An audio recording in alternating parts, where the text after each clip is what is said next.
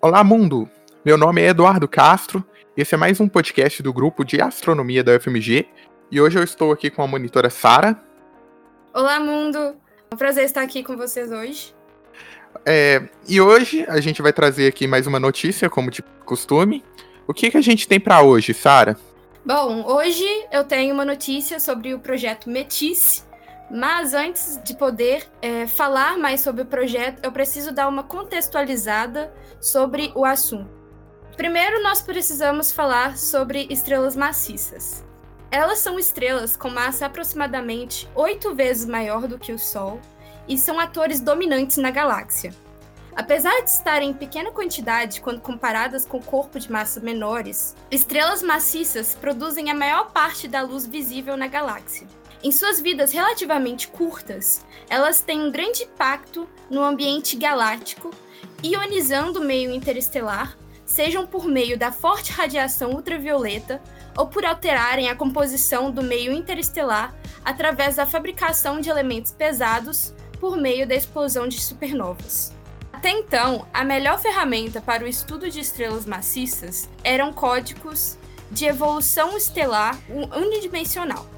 É, tais códigos resolvem equações diferenciais da estrutura estelar, seja de massa, momento e conservação de energia, geração de energia e transporte. Códigos de evolução são uma maneira recomendada para avaliar tanto a estrutura quanto a evolução de estrelas, mas usá-los para a população de estrelas pode ser extremamente caro em termos computacionais e requerem muito tempo.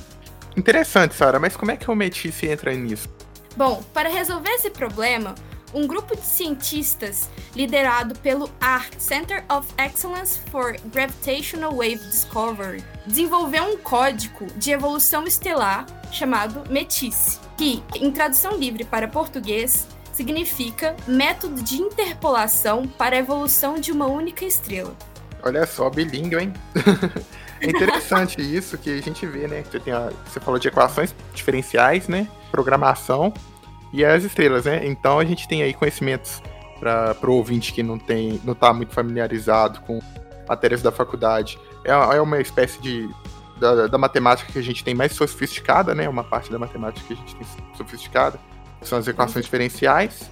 A gente tem a astronomia e tem a programação, todas as áreas trabalhando juntas. É, é lindo, né? Como é que a gente vê que essas áreas elas ficam interligadas assim, né, nesses projetos, né? Demais. Interpolação, explicando, é uma estimativa de um valor ou conjunto de valores com base em seu contexto, como, por exemplo, a estimativa do tamanho de uma estrela baseado no tamanho de outras estrelas de massas similares. Através desse processo, o Métis rapidamente calcula as propriedades de estrelas a qualquer momento usando selecionados modelos estelares calculados com códigos de evolução estelar. O Métis pode calcular 10 mil estrelas em menos de 3 minutos.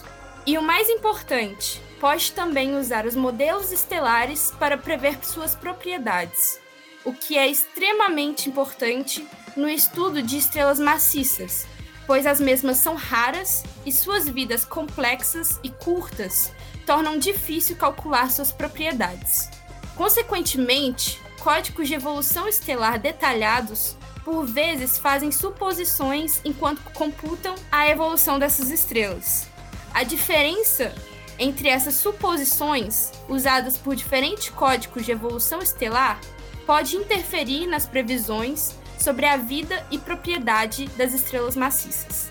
Em seu estudo publicado recentemente, os pesquisadores de Ox-Gray usaram Métis com dois conjuntos de modelos estelares de última geração, um calculado pelo MASA e outro pelo BAC.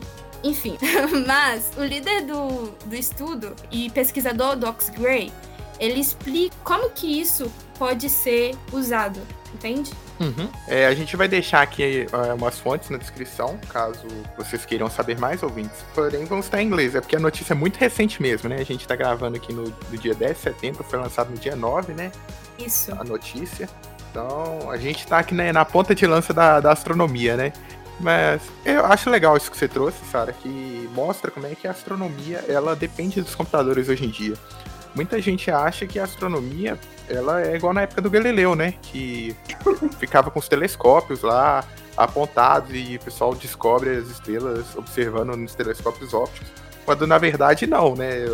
Hoje em dia o que menos usa é a moda antiga, né? Sim, nosso trabalho ele realmente é muito entrelaçado com computação. Sim. Não dá para separar hoje em dia a astronomia ou astrofísica da computação. São interligados completamente. Sim, são até matérias no curso de física da FMG, tem duas matérias da programação, é, introdução à programação de computadores e introdução à computação à física, né? Porque não só a astronomia, mas como toda a física, e eu posso extrapolar aqui como as ciências naturais, hoje elas, assim, quando tem o auxílio de um computador ali, né?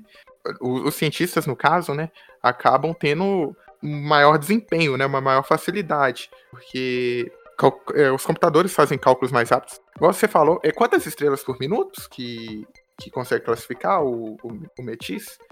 Consegue classificar 10 mil estrelas em menos de 3 minutos. Agora imagina um ser humano, o quanto que ele ia demorar para classificar estrela por estrela, analisando seus dados. Então. Mas isso não tira também o, o, o mérito ou a participação do ser humano, né? Alguém tem que programar esse código, ensinar os padrões pro código que ele. Sim Dá é um dados, né? trabalho né? assim, muito, muito extensivo e muito cansativo. Porque, por exemplo, é, o Metice, ele acaba sendo uma forma de corrigir e de melhorar os outros programas que era antes usado como uma ferramenta né, para o estudo de estrelas maciças. Então, eles foram lá onde estava dando erro, onde estava dando um trabalho muito grande, que era exatamente nessa hora de conseguir identificar as estrelas e eles criaram todo um novo sistema para conseguir arrumar isso. Uhum. Você vê então que tipo até na programação em si tá tendo a evolução, né? Muito legal, Sara. É, obrigado pela, pela participação aqui. Eu que agradeço. E assim a gente encerra mais um, um podcast do grupo de astronomia da UFMG. É, até a próxima, mundo. Tchau.